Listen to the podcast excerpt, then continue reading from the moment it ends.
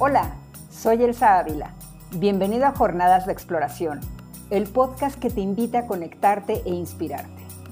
Como alpinista, he descubierto que regalarnos un espacio y relacionarnos con nuestro interior, el entorno y la naturaleza nos lleva a una profundidad pocas veces alcanzada. Cuando la fortalecemos con la presencia de la mente, adquirimos un arma poderosa. En este espacio invitaré a expertos que nos compartan su día a día en la arena de la vida para inspirarnos con su historia. Seguro vislumbraremos respuestas y claridad para alcanzar nuestros sueños, convencidos de que si una persona puede, tú puedes ir más lejos. Démosle pues paso a brillar intensamente ahora. Gusto saludarles nuevamente amigos que se conectan a Jornadas de Exploración. Está con nosotros Cris Anapurna en la sección Explorando con Cris. En esta ocasión queremos compartirles todo lo que hasta el momento Cris ha estado investigando acerca de escaladas importantes en latitudes diferentes. Así que no me comeré el tiempo de noticias. Bienvenida Cris a tu espacio y de una vez cuéntanos en el orden que tú quieras, que ha habido, que nos lleves a sorprendernos, a aprender de las grandes hazañas alpinas de esta temporada, quién, dónde, cuándo, cómo. Bienvenida. Muchas gracias, Elsa. ¿Cómo estás? Buenos días. Buen día. Pues hay bastantes actividades ahora en esta temporada de verano en el Karakorum en Pakistán y también destacables actividades que se han realizado en dos montañas diferentes en los Andes. Y primero me gustaría empezar a contar las eh, expediciones interesantes. Algunas siguen en curso, otras se han acabado ya, que hubo en Pakistán, en, en el Karakorum. Buenísimo. Venga. Pues yo empezaría para nada, más que nada, en primer lugar, con un montañón precioso que se llama Masherbrum, o K1, ¿verdad? Una montaña de casi 8.000 metros, 7.821 metros de altura, que tiene todavía caras pendientes de ser escaladas, como la cara oeste, que ya intentó en su día Lama, y también la cara oeste, que ahora es objetivo de un grupo checo con tres escaladores importantes y conocidos para todo el mundo, Marek Volecek, Radoslav Gro y el tercero es Tomás Petrecek. Los tres checos, junto con otras tres personas de apoyo eh, que tienen eh, consigo, entre ellos un fotógrafo buenísimo que se llama Tom Galasek, eh, ya están en el campo base de Masherbrum. El objetivo del grupo es intentar hacer la primera ascensión de la cara oeste. Es una montaña, como sabemos, que se escaló por primera vez por la arista sureste en julio de 1960. Y este rito que tienen ahora es muy importante desde el punto de vista de las actividades alpinísticas porque va ligadísima con el núcleo o digamos con la esencia del alpinismo de lo mejor, que es la exploración. Están en una zona, van a escalar por una pared eh, probablemente más de 2.000, 2.500 metros de altura en una montaña tremenda, es como juntar el Eiger y el Cerro Torre a la vez. Y por ya empezaron realmente la aclimatación en estos días pasados. Este fin de semana pasado estuvieron terminando la aclimatación, se fueron más cerca un poco a la montaña, eh, en la zona que está enfrente de Biarchedi y Masherbrum. Es una zona totalmente virgen donde estuvieron aclimatando a 6.200 metros donde el acceso ya de por sí es muy difícil a la zona donde aclimataron y justo ayer volvieron al campo base donde tienen a dos cocineros y estaban deleitando unos rollitos de primavera. Yo me río ahora de esto porque quiero saber todos los detalles. De hecho, creo que en los próximos días mi vida solamente va a girar en torno de ellos, porque eh, quiero documentar todo lo que hacen, logren o no logren, la apuesta que hacen es lo mejor que hay ahora mismo en alpinismo. Sí, buenísimo, súper complicado y como tú bien mencionas, la aproximación tan solo, el tener un equipo tan corto y aunque mencionas ya se han aclimatado a 6.200, el brinco de ahí hasta los casi 8.000 metros en un terreno desconocido va a ser algo bastante complicado, complicado perdón, y pues que nos va a tener con la mirada ahí encima. Y además te gustaría añadir a este punto que comentas que ellos cada vez que van a poder, porque obviamente habrá días que no sabremos nada de ellos, pero lo que es la costumbre de Marek, de Marek Olechek, eh, por lo menos en anteriores eh, aventuras, es que, digamos, cada día, cada día y medio, cada dos días, si puede, manda algún mensaje a través de su teléfono satelital a su contacto, que puede ser su familiar o alguien en tierra, y es la persona que actualiza en dos líneas realmente cómo va el progreso. Nosotros hace no tanto que vivimos eh, su aventura en Barunce, donde estuvo Holecek junto a Radoslav Gro, que nos tuvo en vilo durante toda una semana cuando se quedaron atrapados en la cima, entró el ciclón y no pudieron bajarse. Y gracias a que nos pudimos agarrar a esos mensajes, eh, pudimos seguir que seguían todavía con vida y se bajaron con vida, ¿no? Marcaron una ruta preciosa. Ahora probablemente va a pasar lo mismo, por lo tanto, no sé si todavía van a salir otra vez a, hacer otra ronda de aclimatación o ya directamente se meten en, en estilo puro alpino en la pared oeste. Habrá que ver qué, qué dicen. Pues gracias, sí, Masherbrum, estaremos pendientes. ¿Qué más tienes, Cris? Pues mira, tengo varios puntos, así que de cada uno una pincelada, pincelada breve. Eh, se ha realizado la primera ascensión de una montaña de casi 7.000 metros que se llama Pumarichis Este. Es una montaña que ya había sido intentada incluso el año pasado también por otros escaladores. En este caso hablamos ahora de tres escaladores franceses que consiguieron el primer ascenso de Pumarichis Este. Jérôme Sullivan, Victor Sauced, Christophe Guier. ¿Tú sabes, qué, ¿Tú sabes qué altitud, tiene la montaña? Pues eh, tiene alrededor de 6.800 metros, 6.850 si no me confundo. Muy interesante. Eh, realmente es otro de los puntos que vamos a ver ahora mientras desarrollamos las expediciones interesantes, que las más interesantes no están en los 8000, sino están en montañas técnicas, incluso por un poco por debajo de 6000 también, que luego más adelante te voy a relatar. Es decir, entre 6000 y 7000 metros realmente es el futuro del alpinismo de compromiso, de estilo alpino y de gran dificultad técnica, en montañas donde ya ha habido varios intentos y porque por, el, eh, por, digamos, por la dificultad de la ruta no puede tener éxito. Esto, en este caso, hablamos ya de un éxito rotundo de Prumarichis-Este. Buenísimo.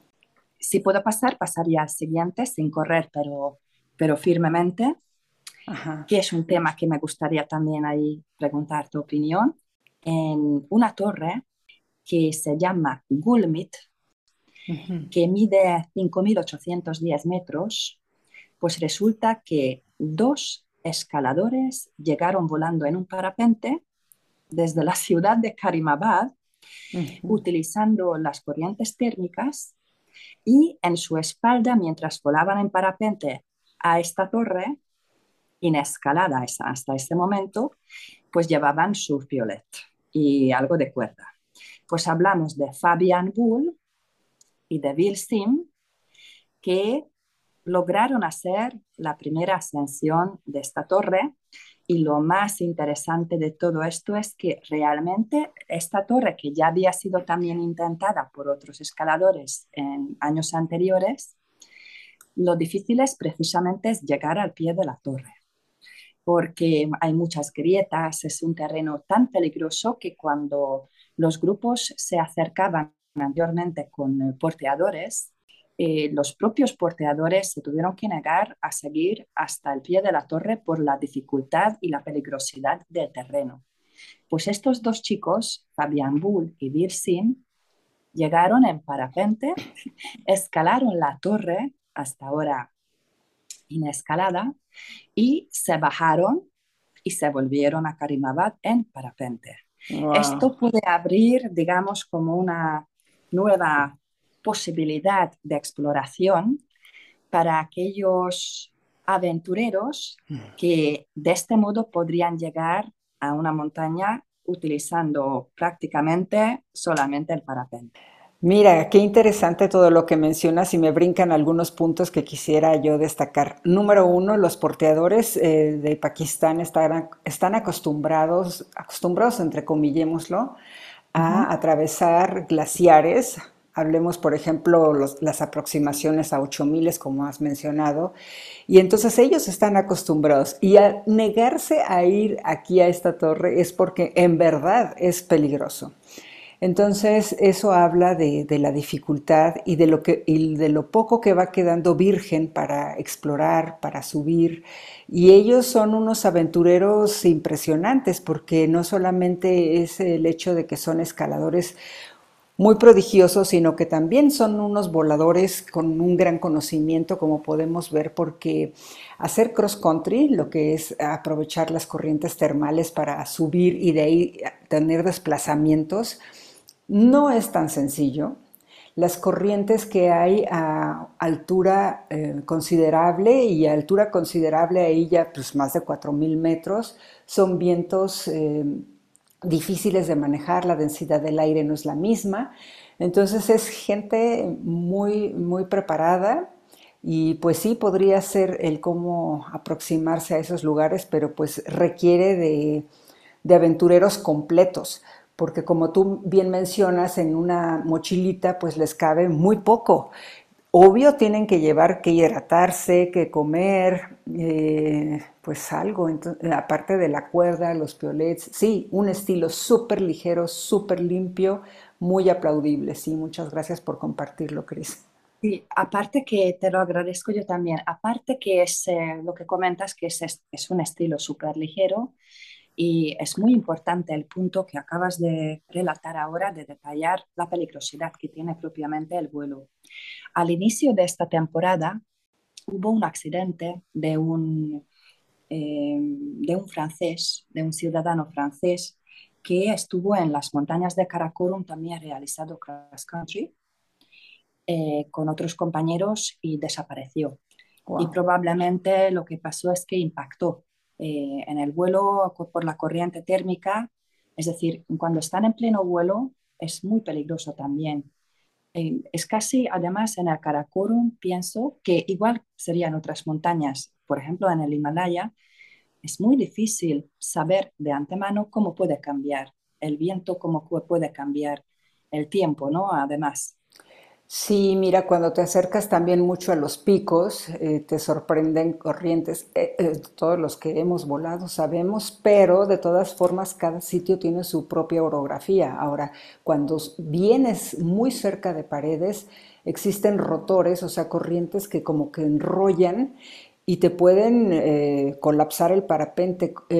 colapsos de parapente es muy común y para eso también hay técnicas para salir adelante. Obvio que vuelas con un parapente de emergencia, con un paracaídas de emergencia, perdón, pero ocurren situaciones a veces tan rápidas que no te da tiempo de nada. Así pasó porque al final no sé también, o sea, es decir, no sé cómo, si lo encontraron o no, es probablemente que sí, pero ya no lo comentan, a lo mejor no era una persona eh, conocida pública, pero es lo que pasó. No obstante, eh, para retomar un poco ahora la alegría de este tema de, volar en parapente sobre las montañas, ha habido un proyecto también muy interesante, una expedición eh, de tres personas que no escalaron, solamente volaron desde Payu, eh, sobrevolaron varias veces lo que son las montañas en el Baltoro. El objetivo principal de estos tres, que uno era Tom de Dorlodot, un belga, Horacio Llorens y Ramón Morillas, un español, ¿no? Dos españoles.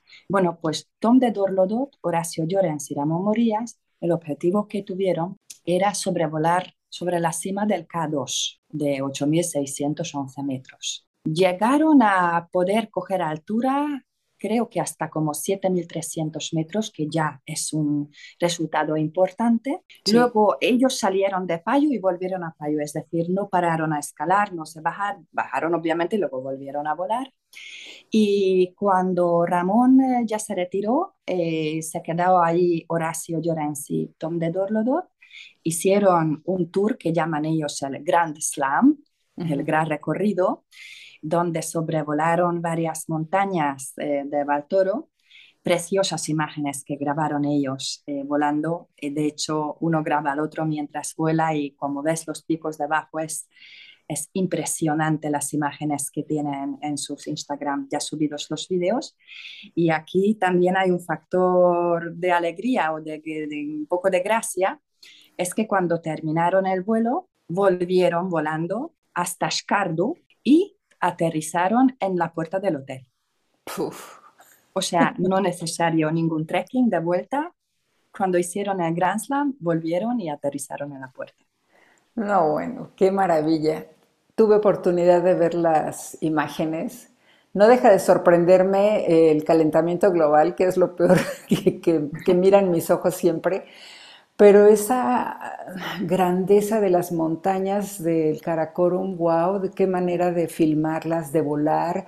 Pues sí, Ramón Morilla es campeón mundial de parapente, de paramotor, perdón, y bueno, pues eh, habla mucho de la mm, eh, agilidad que tienen para manipular sus, sus, velas allá en la altura y de filmarse. No, yo no podría ni filmar del terror de estar en, esas corrientes y de la emoción de ver tanta montaña a los pies porque las imágenes son espectaculares. Es como si estuvieras montada en un avión. Y lo más impresionante para mí, bueno, todo es impresionante, pero algo que me impresiona mucho porque el aterrizaje muchas veces es muy complicado y aterrizas donde no conoces, pero necesitas una gran visión y conocimiento de todo, de, ver eh, las dimensiones y todo eso. Es llegar a Skardu que mencionas, llegar a una población abarrotada, me imagino, de cables por todos lados y aterrizar muy cerca o en la entrada del hotel es impresionante. Esto, este es eh, un punto donde, en el que yo no me he fijado antes, ahora que lo dices. Claro, los cables que hay en la ciudad y poder aterrizar en la puerta del hotel, eso también es bastante arriesgado, ¿no? Sí, luego fíjate que son detallitos que parecen mínimos, que ya te hiciste toda la gran travesía en las altas montañas y lo más peligroso, entrecomillado, y en una tontería, bueno, ¿cuántas veces no pasa en las montañas también que en un rapel, que es algo que, se tiene que hacer, ocurren accidentes mortales? Entonces creo que es importante que estemos muy presentes siempre en cada detalle que hagamos si queremos seguir gozando de la actividad que nos apasiona tanto. Luego hay también otra expedición que hizo una primera ascensión de un pico menos conocido. Esto fue un grupo húngaro de cuatro o cinco escaladores eh, del equipo de la selección de la Federación de Alpinismo de Hungría, que em, en un primer momento, fíjate, fueron hacia la zona de la K6, K6, K7, de los que ya eh, próximamente ahora te contaré. Pero finalmente decidieron, desde ahí vieron unos picos en el otro lado, eh, por Cande, por el pueblo de Cande, y se dirigieron a una montaña que se llama Bondit, Bondit Peak. Así es como llaman los del pueblo, que está como a unos 10 kilómetros propiamente de la montaña, pero desde el pueblo de Cande se puede ver este pico perfectamente, ¿sabes? Entonces se dirigieron ahí.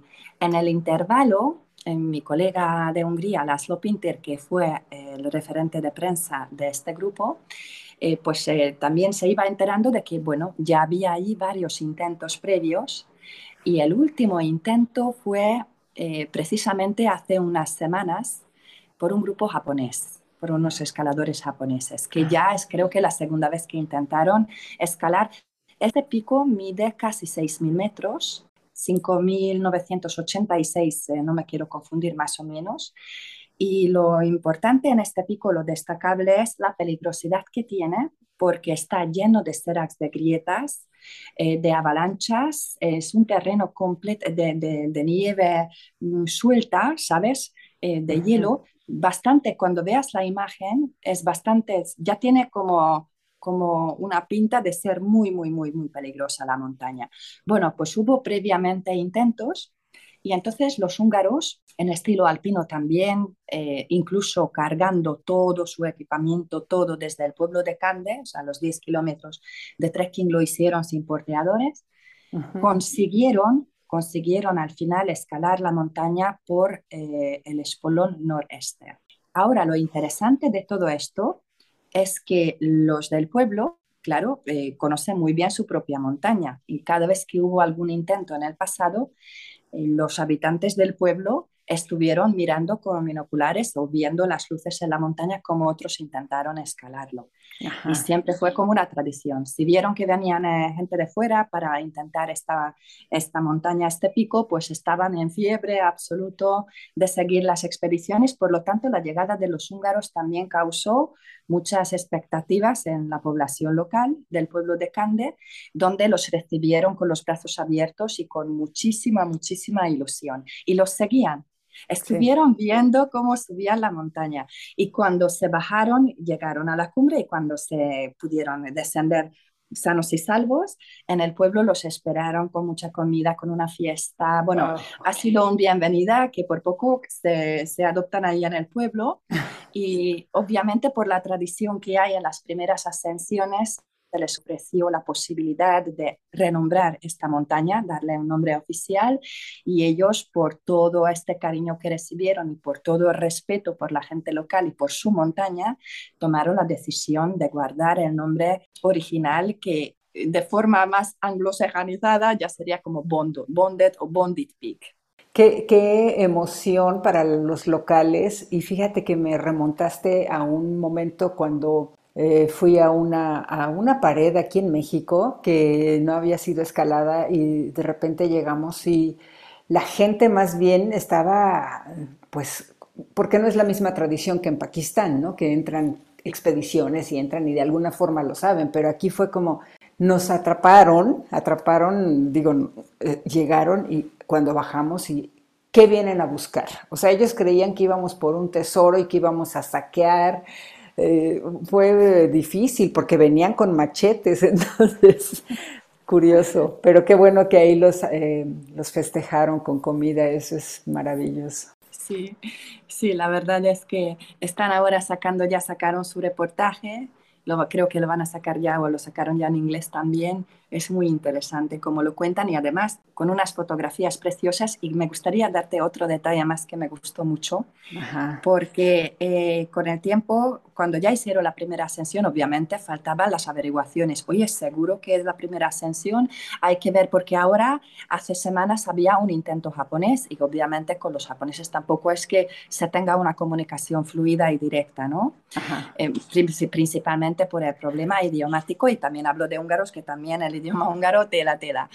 Entonces eh, se llegó a contactar con este escalador japonés, con uno de los que lo intentó ahora hace un par de semanas, y me gustó muchísimo, muchísimo la reacción que tuvo, según me lo contó Laszlo, porque dijo, no, dice, yo me quedé a 5.300 o 5.600 metros y les felicito a, a, tus compañeros que lo hayan conseguido, pero quiero pediros un favor dice, por favor, ¿podríais mandarme las fotos de la última sección de la montaña para saber qué es lo que me faltaba llegar a la cima? Fíjate qué bonito, ¿no? La honestidad, por una parte, de decir, mira, yo no lo conseguí, en lugar de enfadarse, felicitar, y por otra parte, decir, mandadme las fotos para saber qué es lo que me perdí. Exacto. Quiero conocer de qué me perdí. Buenísimo. Eso es hermandad en la montaña. ¿Qué más tenemos? Bueno, pues no podemos pasarlo por alto, lo que ha ocurrido en la Torre sin nombre, el famoso Torre Trango, Nameless Tower, donde eh, Edu Marín, su padre y su hermano Alex estuvieron en un proyecto donde realmente ya había estado el año pasado Edu Marín con otros dos compañeros. El objetivo era escalar en libre, hacer la primera repetición en libre de la famosísima ruta La llama eterna, Eternal Flame, ¿no? La primera vez fue escalada en libre en 2009 por los eh, Huber, por un grupo alemán, y Edu estaba ya detrás de, este, de esta escalada el año pasado eh, no lo consiguió y cuando se retiró, lo que dijo es que yo el año pasado lo voy a hacer con mi familia. Yo misma te reconozco que no me lo tomé tan en serio, pero porque no, no es que no me haya tomado en serio, digo, me sorprendió, ¿no? Pero bueno, es que el padre escala fantástico y el hermano también, y lo lograron, y lo lograron. La verdad es que es un logro súper importante y, no, y pocos días más, eh, más tarde, eh, también otra pareja lo consiguió en Libre ¿sabes? Hicieron Eh, también el libre ya tiene tres escaladas libres Eternal Flame y fueron Bárbara Changer y Jacopo, Jacopo Larger que también estuvieron el año pasado intentándolo. Así que ha sido fantástico. También me gustó como Bárbara felicitó porque ellos dos, Bárbara y Jacobo, lo hicieron unos días más tarde. De hecho, en el famoso Snow Ledge, ¿verdad? En el arepisa de nieve, que es el punto de partida ya de la parte más difícil, consiguieron encontrarse y me gustó mucho cómo felicitó a Edu eh, diciéndole que me alegro mucho por vosotros. Habéis conseguido también, tanto vosotros, vuestro sueño, como yo el mío. Qué bonito, qué bonito, porque digo, encontrarse a media pared, qué cosa tan única. Y me encantaría a mí destacar nada más de este ascenso, lo bonito que es compartir en familia los objetivos. Esto fue lo primero que pensé y me puse hasta a llorar, porque qué bonito tiene que ser que estás arriba con tu padre y con tu hermano. Sí. Es, es, yo creo que es indescriptible esa sensación que tuvieron que tener. Destaco bastante esa persistencia y esa fuerza que tiene Edu, que a pesar de cuando viene mal tiempo, mantiene el tipo y aguanta y, y no se rinde nunca y lo consiguió. Lo bonito esto del alpinismo y de la escalada no es el éxito que estamos acostumbrados hoy en día de tener a la primera éxito y si no, entonces estás fracasado. Todo lo contrario. Lo bonito es intentar, intentar y hacerlo. En eso viene realmente el sentido de la escalada y del alpinismo. Bien, qué emoción, qué emoción, qué más hay, porque han habido muchas cosas. Bueno, te cuento ahora eh, también otro que es muy importante, que acaba de realizarse, eh, eh, nada, hace un día, dos días, y es la primera vez que dos escaladores hayan estado en K7 Central, que está en el Valle Characusa, al lado del masivo de K6 Central, donde dos americanos, es una pareja, se llama Pretty, ella, y Jeff Bright, los Bright, hicieron ahora una importante expedición. Ellos eh, mm, eh, hace no tanto, hace un año creo, ya consiguieron hacer la primera ascensión del K6 Central y ahora pasaron a K7 Central, que mide 6.858 metros y fueron con una beca que creo que fue otorgada principalmente a Priti, eh, a través de American Alpine Club, que se llama el Cutting the Age eh, Award, es decir, es una beca que dan los americanos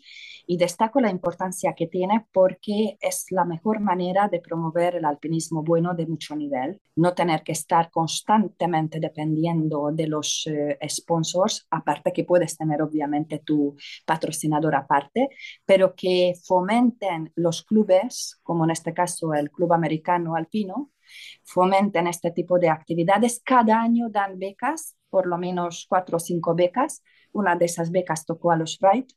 Creo que cumplieron más que sobra con el objetivo. Se quedaron a 100 metros de la cumbre y otra vez somos testigos de que no todo es cumbre. El éxito, lo bonito del alpinismo es la exploración. Son los primeros que han tocado la pared norte y la pared este, principalmente subieron por esa vía eh, donde llegaron y bajaron por un couloir, por un corredor central muy, muy, muy difícil, eh, muy peligroso también y también fueron los primeros que llegaron al, collado, ¿no? Al collado de la montaña, se quedaron a 100 metros de la cumbre, dicen que van a volver el año que viene y probablemente sea un catalizador para otros eh, también de tenerlo como objetivo, porque claro, no se puede decir esta montaña es solo mía, esto también a lo mejor despierta el interés de otros escaladores, por lo tanto siempre este tipo de, de, situaciones suelen dar resultados muy interesantes. Ellos van a volver y ya, ya han bajado este fin de semana, ya dieron señales de vida que estaban bien.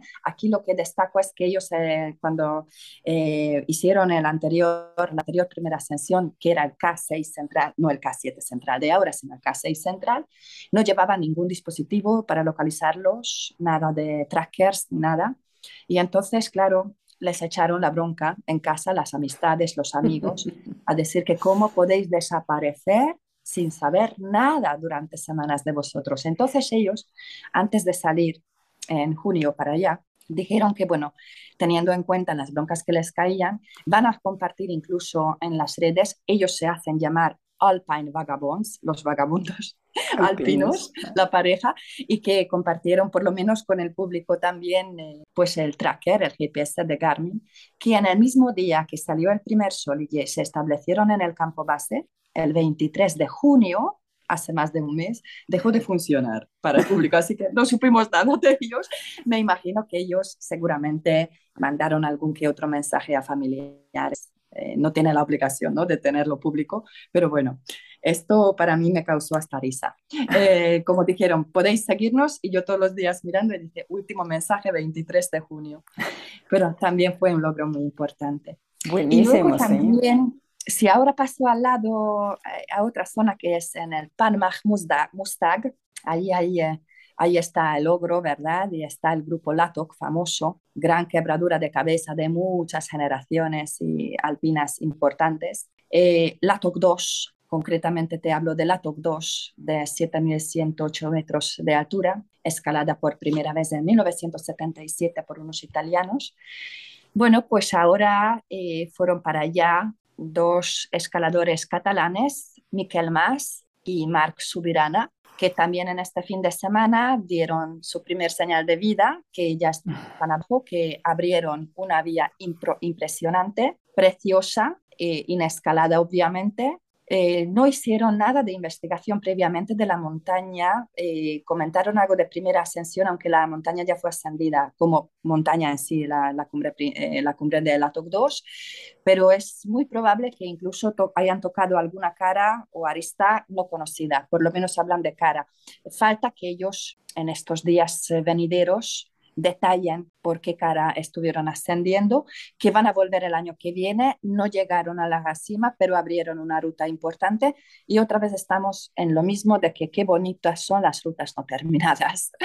De esto se podría escribir, no sé, un libro de qué bonitas son las rutas. Como dijo en su día eh, uno de los escaladores más importantes estadounidenses, eh, Mark Twight, que dijo que mis rutas más bonitas de toda mi carrera fueron las no terminadas. Bueno, ¿qué, opinas, ¿qué opinas de la, de la ruta de Curtica? Y... Es, eh, es, creo que si lo pusiéramos ahora a votar a nivel internacional, por goleada, lo votaríamos como en el Gasherbrum 4, en la, en la pared resplandeciente, uh y Schauer, Robert Schauer, y Wojtek Kurtika en el 85, eh, que se quedaron muy, por muy poco de la, de la cumbre, pero es una obra de arte esculpida sobre, sobre la pared. Es lo más importante y lo más bonito para mí eh, en alpinismo. Sí, sí, sí. Y se quedaron a muy poco fue por estar vivos, porque la historia es larga y ojalá que la lea la gente que no la conoce.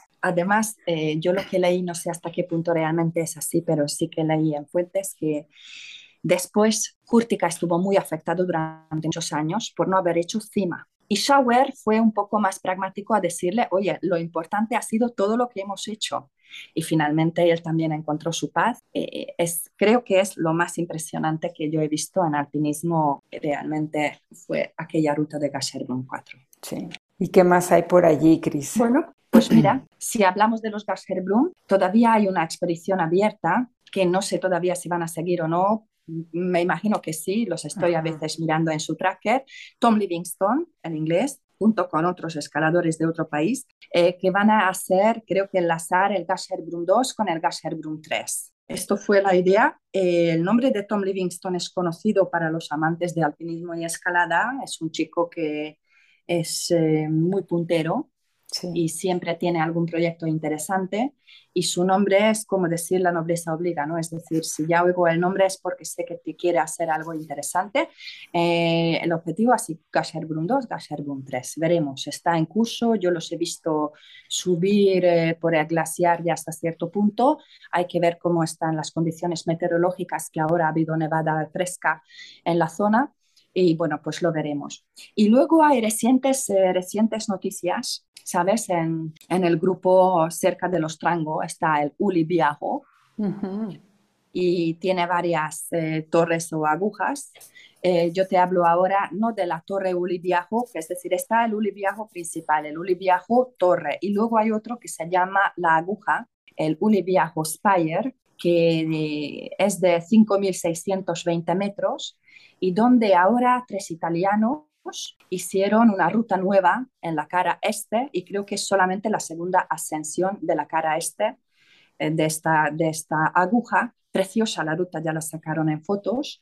Estos tres italianos son Leo Ghesa, Alessandro Bau y Francesco Ratti. Esto es una noticia ahora de última hora de fin de semana. Y luego también tenemos bastante interesante lo que ha pasado en el Broad Peak. Verás, en el Broad Peak, en el Broad Peak, eh, mm, bueno, en este año hubo obviamente un montón, un montón de grupos comerciales, ¿no? Que suben con oxígeno las rutas.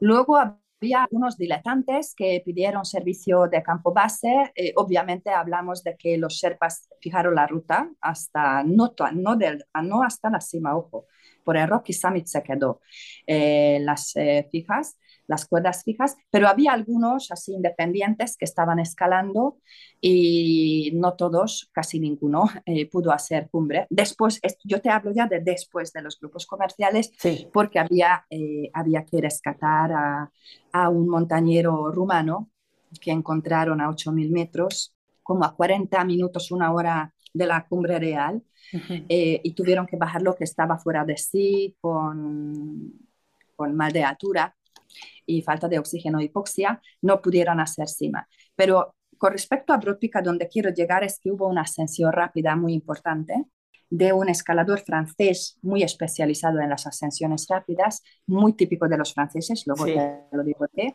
que se llama Benjamin Vertrin. Y Benjamin eh, logró, según informa su equipo de, de tierra, pero hablo del equipo pakistaní, o sea, no es Benjamin Gadrin que lo haya dicho, pero varias fuentes de Pakistán lo confirmaron, que hizo la ascensión en 7 horas 28 minutos. Al principio eh, yo pensé que había una errata al teclear 17 a 28 minutos, eh, a lo mejor pusieron 7 horas. Lo interesante es que se ha propagado ya esta noticia en todos los niveles, en todos los medios, y, yo tengo que creerlo que es así, es, una, increíble esa hazaña que hizo. De hecho, otros compañeros eh, que estaban en la montaña, otros escaladores, también hicieron referencia de la velocidad que, con la que escala Benjamin. Y falta que él cuente su experiencia cuando vuelva a su país. Y me gustaría pasar eh, ya a los Andes, si me permites. Claro, claro, venga. Bueno, pues los Andes, la preciosa Siula Grande. Uf.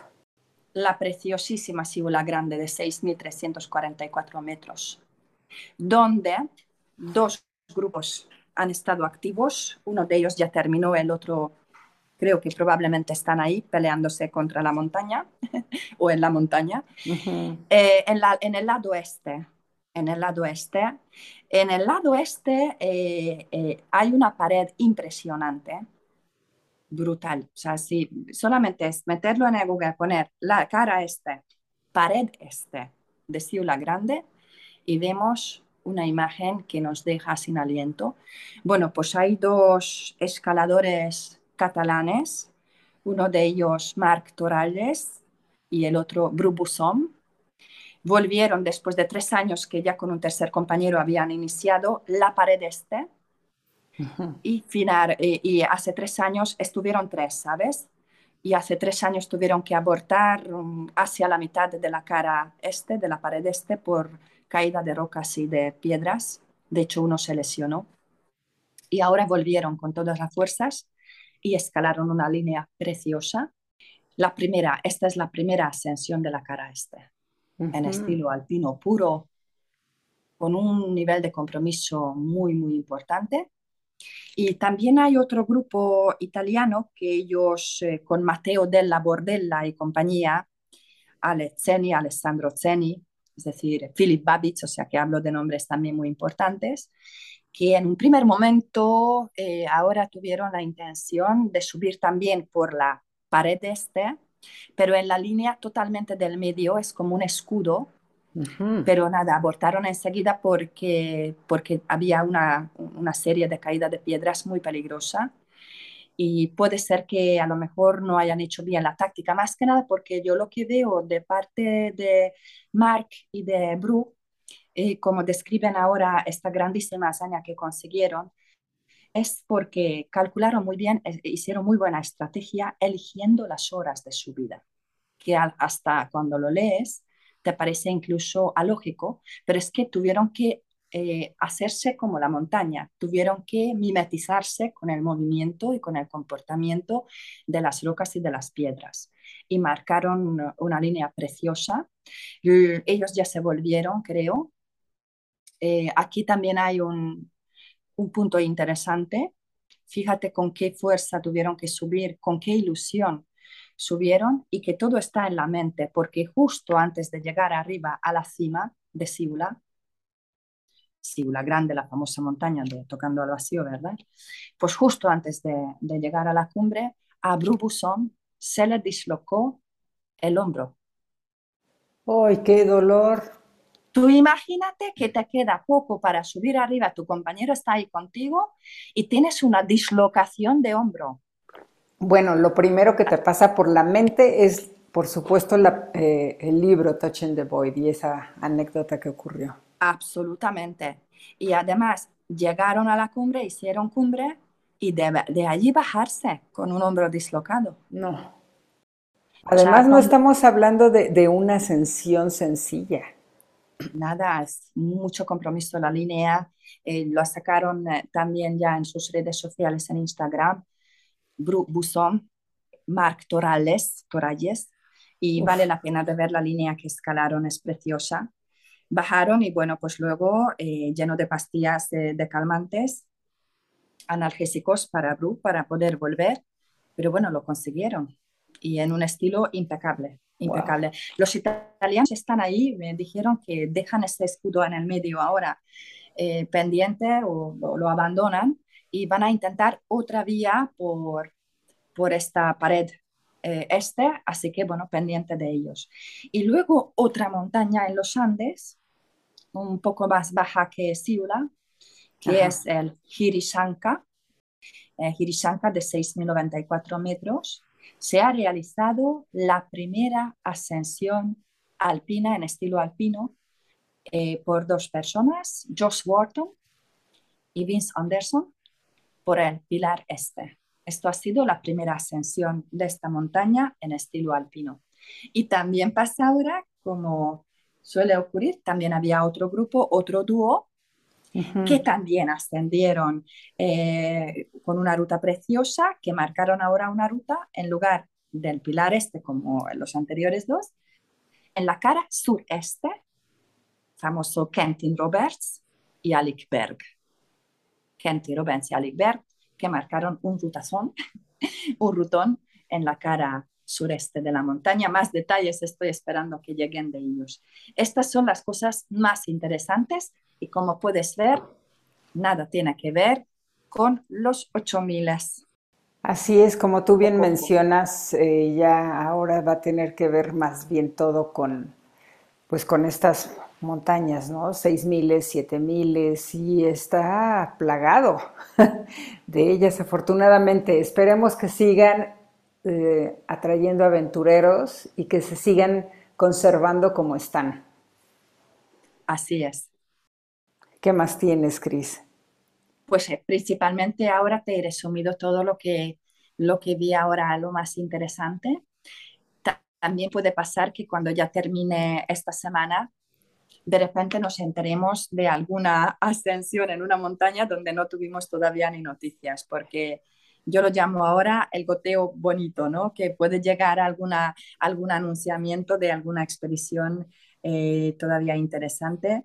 Ahora ya están en plena escalada en, eh, en el Pamir también, en, en, Tien Shan, eh, ¿verdad? Por Cantengri, Póveda, pero bueno, ahí van por las rutas más normales.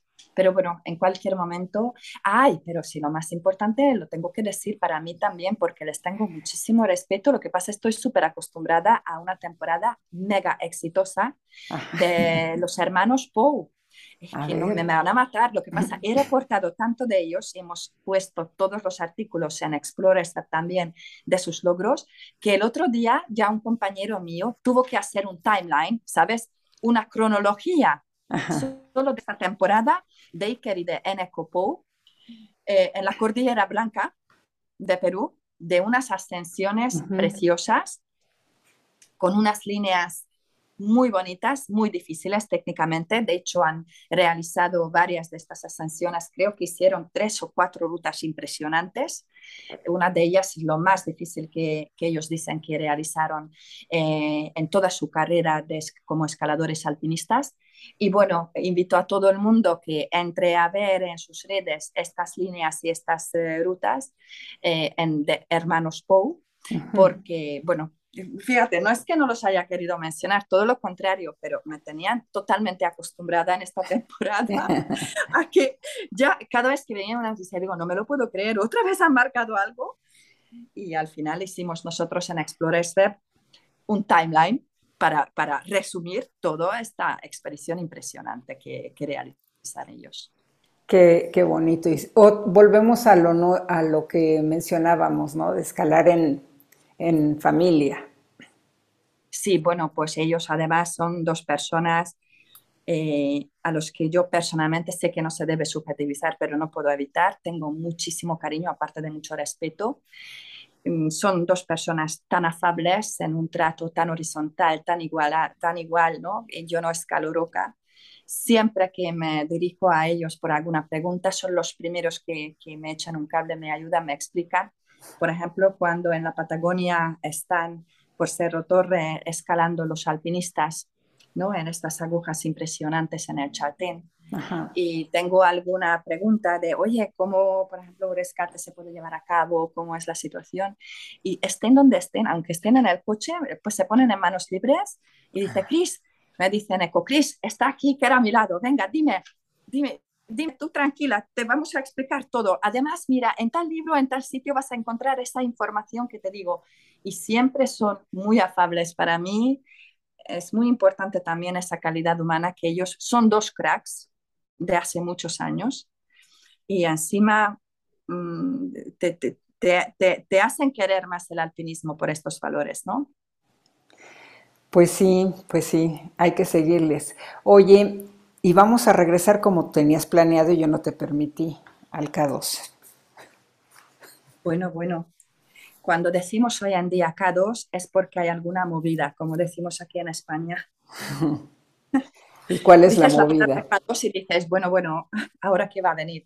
Bueno, nada, con una pincelada que desde el punto de vista del alpinismo tiene poca relevancia, pero bueno, para las estadísticas o para ver por dónde va ahora el futuro del K2 por la ruta normal, que es la, el espolón de los abruzos. Y participaron más de 250.000 personas en la ascensión de esta ruta. ¿Cuántas? 250, más de 250. En solo un día, que fue el 22 de julio,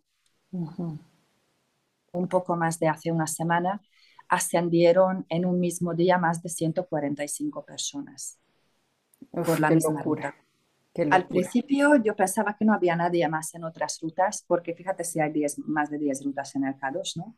Sí. Pero finalmente ahora me enteré que sí había ahí, creo que dos chicos, creo que fueron polacos o checos, chicos, que intentaron subir por, el ruta, por la ruta vasca, la ruta Chesen, eh, pero abortaron, pero todo el mundo iba por, la, por el espolón de los abruzos y obviamente con las cuerdas fijas y fijadas y la, grandísima mayoría con el uso de tanques de oxígeno. Y había algunos otros que lo intentaron sin oxígeno, pero ahora cuando hablamos de sin oxígeno también hay que hacer matizaciones, porque hay gente que sube sin oxígeno, como la chica taiwanesa Grace Cheng, por ejemplo, que si sube sin oxígeno, pero es que no lleva ni su propia mochila, tiene tres, cuatro, cinco sherpas alrededor que llevan, para empezar, llevan botella de oxígeno de emergencia para ella, le llevan todo el macuto, todo, lleva todo el, equipamiento de ella, toda la mochila, el peso, y obviamente cuando llega a los campos de altura, eh, donde ella pisa y llega, pues le preparan eh, la sopa y le preparan el té.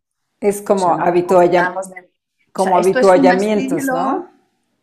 Es una forma de subir sin oxígeno que, bueno, pasará la historia como que subió sin oxígeno y yo me quedo refunfuñando en mi casa, casi no atreviéndome a decirlo por fuera porque enseguida se me echan 20 encima y no tengo mucha fuerza para pelear con la gente. Pero bueno, hay que reconocer que quien suba con oxígeno, sin oxígeno tiene todo mi respeto. Yo no he subido el K2. Ahora bien, los de sin oxígeno pues también pueden tener para mí su respeto, ¿no? Y obviamente lo tienen.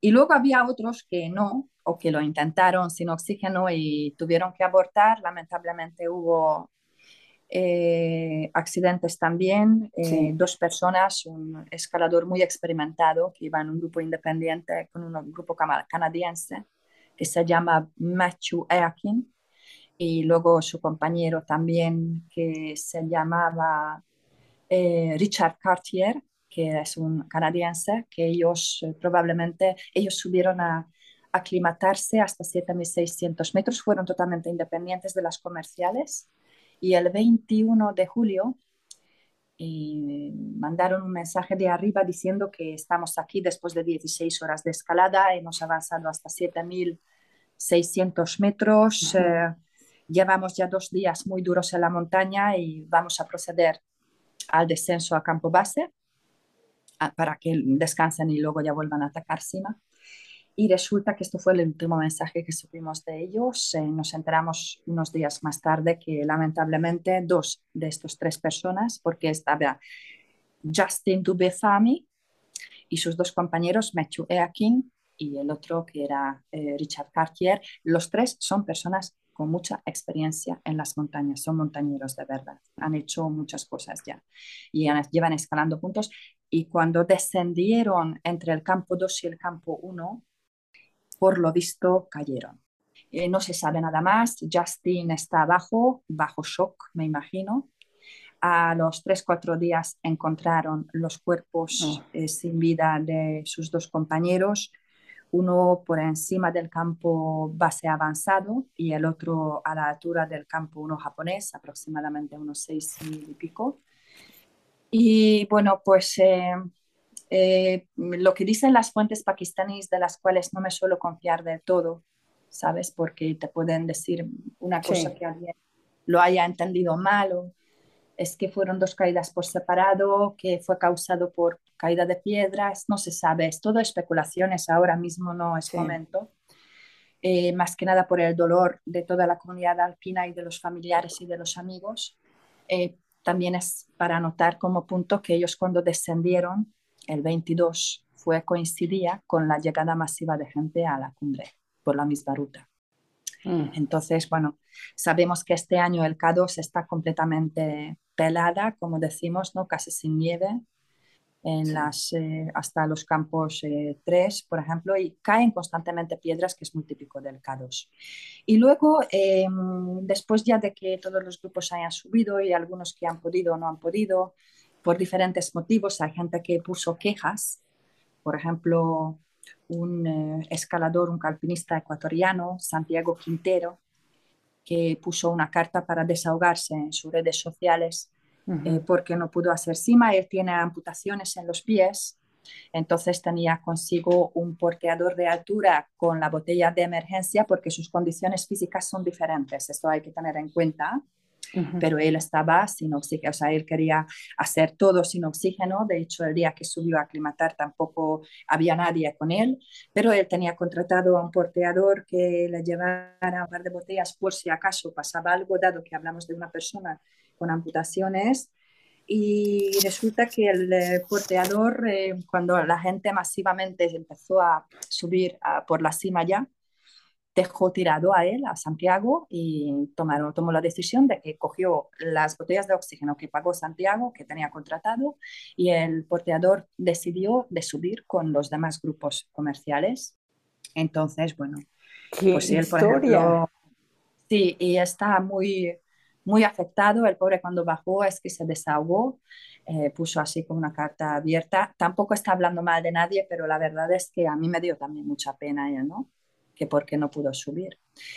Y por otra parte, dice que lo que ha ganado con esta experiencia es seguir con vida. Y yo apunto que tiene toda la razón del mundo. Sí, sí, sí. sí. Y luego, eh, mm, respecto al K2, bueno, pues hubo una apuesta hace unos días, un reto, que sacaron un cartel como los boxeadores. Sí, qué horror. Eh, como los boxeadores salió un cartel donde se retaron dos Sherpas eh, nepalíes con mucha experiencia. Más show. Más show. Fue un, fue un show, pero luego tengo que decirte algo que un poco les, les libra de mi crítica dura, ¿no? Y te lo digo luego el por qué. Bueno, uno era, eh, o uno es Mingma David Sherpa, que ya había escalado previamente cuatro veces el K2, él va normalmente con grupos como guía.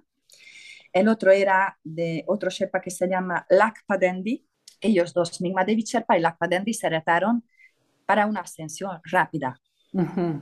Eh, y resulta que en el día que empiezan a ascender también se apunta un tercer Sherpa, muy bueno, a propósito, tiene un montón de 8000 en este año ya hechos para clientes, que se llama Chiring, o Chiring, Sherpa. Entonces ya eran tres. Y cuando ya sabemos que están ascendiendo, incluso compartieron dos de ellos, los dos primeros retantes, compartieron el Garmin, el tracker, pues también eh, se apuntó probablemente un escalador cuyo nombre ya he mencionado antes por el Broad Peak, Benjamin Bedrin, que también quería hacer una ascensión rápida. Entonces, eh, resultado, el tiempo más rápido de ascensión de campo base a la cima en 12 horas 23 minutos ha sido del tercero, de Chiring Sherpa, seguido por Mingma David Sherpa, que un poco tardó algo más, eh, L'Aqua Sherpa, su tracker, vi que paró a la altura de, de 6.700 metros, su tracker, por lo mm. tanto probablemente él dejó. Y no sabemos nada que ha hecho Benjamin Bedrin a día de hoy que estoy charlando contigo. Eh, aquí pasó una cosa, es que enseguida se anunció, cuando se, cuando se comunicó en su día el reto, ya sacaron algo que a mí ya cada vez que sacan algo de la historia del alpinismo empiezo a poner eh, los pelos hacia el cielo, ¿no? Y es que enseguida apareció el nombre de que este reto va a ser para batir el récord de velocidad de ascensión de Benoit Chameau, alpinista francés de los 80-90, ya no vive, que eh, tiene la ascensión más rápida del campo base a la cima en 23 horas pero ya sacaron el nombre previamente de Chamons, ¿no? De decir, vamos a batir ese récord. Bueno, pues cuando bajaron, mm, anuncian récord, récord, récord, récord, récord por las 12 horas 20 minutos de Chiring. Pobre Chiring no decía todavía nada, es decir, habló de su equipo de fondo, ¿no? De eso, los directivos suyos, etc.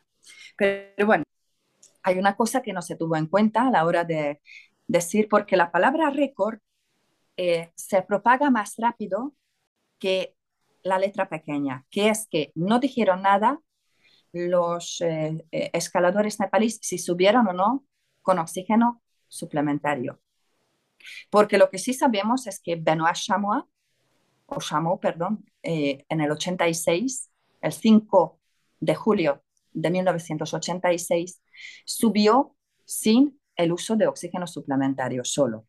Ahora bien, para empezar las dos cosas. Sin, sin cuerdas fijas. No, fíjate, ahí tengo que decirte. Pero hasta arriba, hasta arriba no lo fijaban, Cris. No, hasta arriba no fijaban. Tenía una parte de los abruchos también hecho porque sus compañeros con los que estuvo Shamos ahí, es verdad. Y bueno, pues él lo hizo en 23 horas. Pero claro, no se dijo de, de los Sherpas de ahora de que, oye, no se puede comparar una ascensión con O2 sin O2. Esto es una cosa tan básica como inamovible incuestionable, indebatible y todo in, ¿sabes? Entonces eh, yo mandé un mensaje a Chiring y dije, yo en todo caso me va a ignorar y no me va a contestar. Y me contestó de forma muy honesta, muy afable y me dijo, sí, hola, utilicé oxígeno suplementario a partir de 6.700 metros. Fíjate, y, habrá que... Habrá que ver también a, qué, cómo lo utilizó, cuántos litros por minuto, ¿no? Sí, eso también.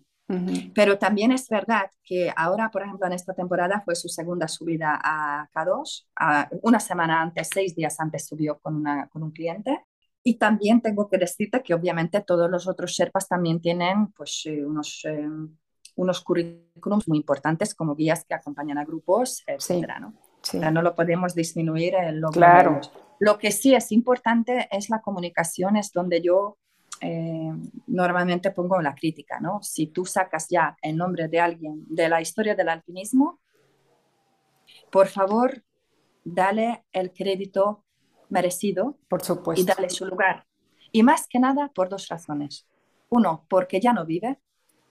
Benoît Chamon murió en octubre de 1995 en el Canchenjunga.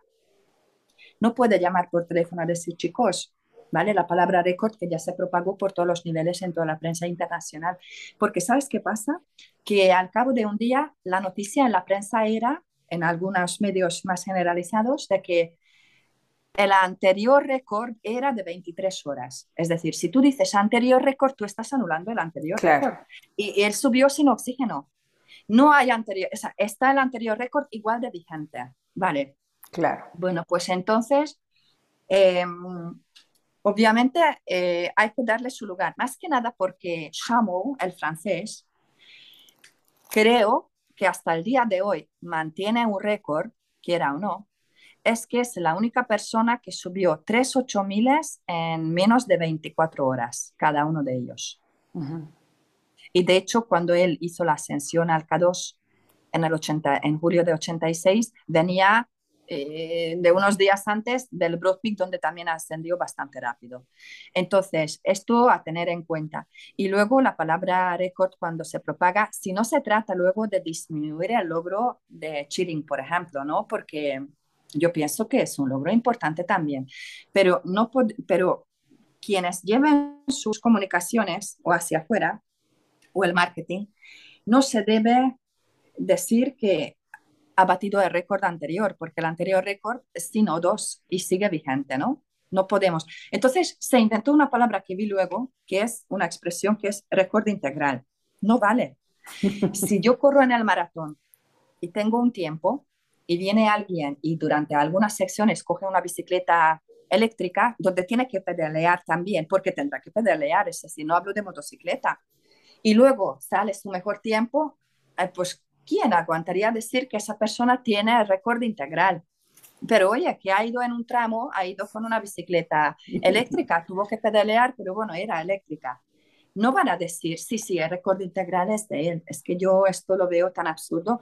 Y por encima de todo, como lo dice mi amigo Aitor, Aitor Tilla, que es muy amigo mío y sabe un montón de alpinismo, que realmente la velocidad es que, bueno, es un reto donde se pican eh, más de marketing, ¿no? Pero no tiene que ver con el alpinismo, el cronómetro. Y yo sigo opinando lo mismo también, ¿no? Sí. Pero bueno, como reto, eh, pues mira, fue este reto que hicieron que no, el cronómetro no debe formar parte del equipamiento de, del equipo de un alpinista, como decía, eh, ¿verdad? Otros escaladores ya también, precisamente David Lama.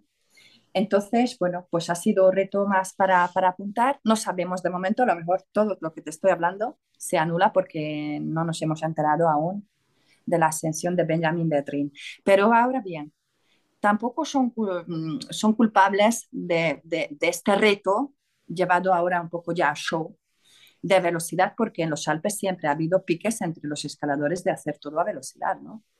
Es más un, es un trail running, más un high, sky running realmente, ¿no? Mm. Que alpinismo. Muy bien, sí, habrá que, es todo un tema, podríamos llevarnos no sé cuántos programas con esto y creo que lo importante o lo que yo sacaría, concluiría de esto es eh, los estilos, siempre he dicho, es decir, Benoit tenía su estilo, era un gran escalador, hay que mirar los currículum, yo insisto, hay que ver qué otras cosas hacen aparte de, de ser un trabajador, porque con todo mi respeto, digo, conozco como a ha evolucionado eh, la raza de los Sherpas en las montañas. Es eh, pues impresionante, sí, pero creo que se han desviado un bastante en querer que los vean, en buscar aprobación y en estar buscándolo a través de esto que se me hace ridículo, honestamente, el estar retándose en la montaña, exponiendo a más gente que está aún escalando, como lo, como lo narraste y creo que las arenas deben ser diferentes y el respeto a la montaña es básico y es algo que se está perdiendo y es algo que debemos, ah, no sé, de la forma más em, fuerte volver a atraer para, pues todos, todos coexistimos en este mundo, todos tenemos derecho, pero hay que respetar a dónde vamos. La gente venera esos lugares, la gente oriunda venera esos lugares y creo que es algo que debemos de, de regresar a esos orígenes, a ese respeto y a ese pedir permiso. A ver, ¿por qué los Sherpas hacen una puya, piden permiso y lo hacían con una devoción impresionante? Ahora lo hacen muy comercial y creo que es básico que se vuelvan a atar a esos valores, porque las personas sin valores llegan a estas ambiciones y van rompiendo con todo sin importarles a quién afecta. ¿Qué opinas de esto? Estoy de acuerdo y me gustaría añadir, sin embargo, algunos puntos más que yo he observado ahora Em, yo en algunos medios pakistaníes de prensa eh, relacionado, relacionados con el mundo de alpinismo, de montañismo, ellos contabilizan, valoran esta temporada de verano en Pakistán, en, en, en, el, en los 8000 hablando, como un éxito rotundo por la participación de gente. Ellos para todas las montañas han expedido 1.400, eh, 1.400 permisos y al CADOS más de 250. Sí, lo ven como un éxito monetario, pero ¿qué pasa con la montaña? Sí, pero eh, claro, efectivamente. Luego yo no sé cómo, dónde van a quedar las botellas de oxígeno. Y luego yo pensé también una cosa, digo, bueno, ¿los bajarán o no los bajan? O los mandan para abajo a decir, como esto es una pirámide, todo lo que cae abajo rueda para abajo, ¿no? porque entonces ya no solamente el peligro es las, las rocas que caen, sino las botellas vacías también. Eso yo te lo digo un poco especulando para mí.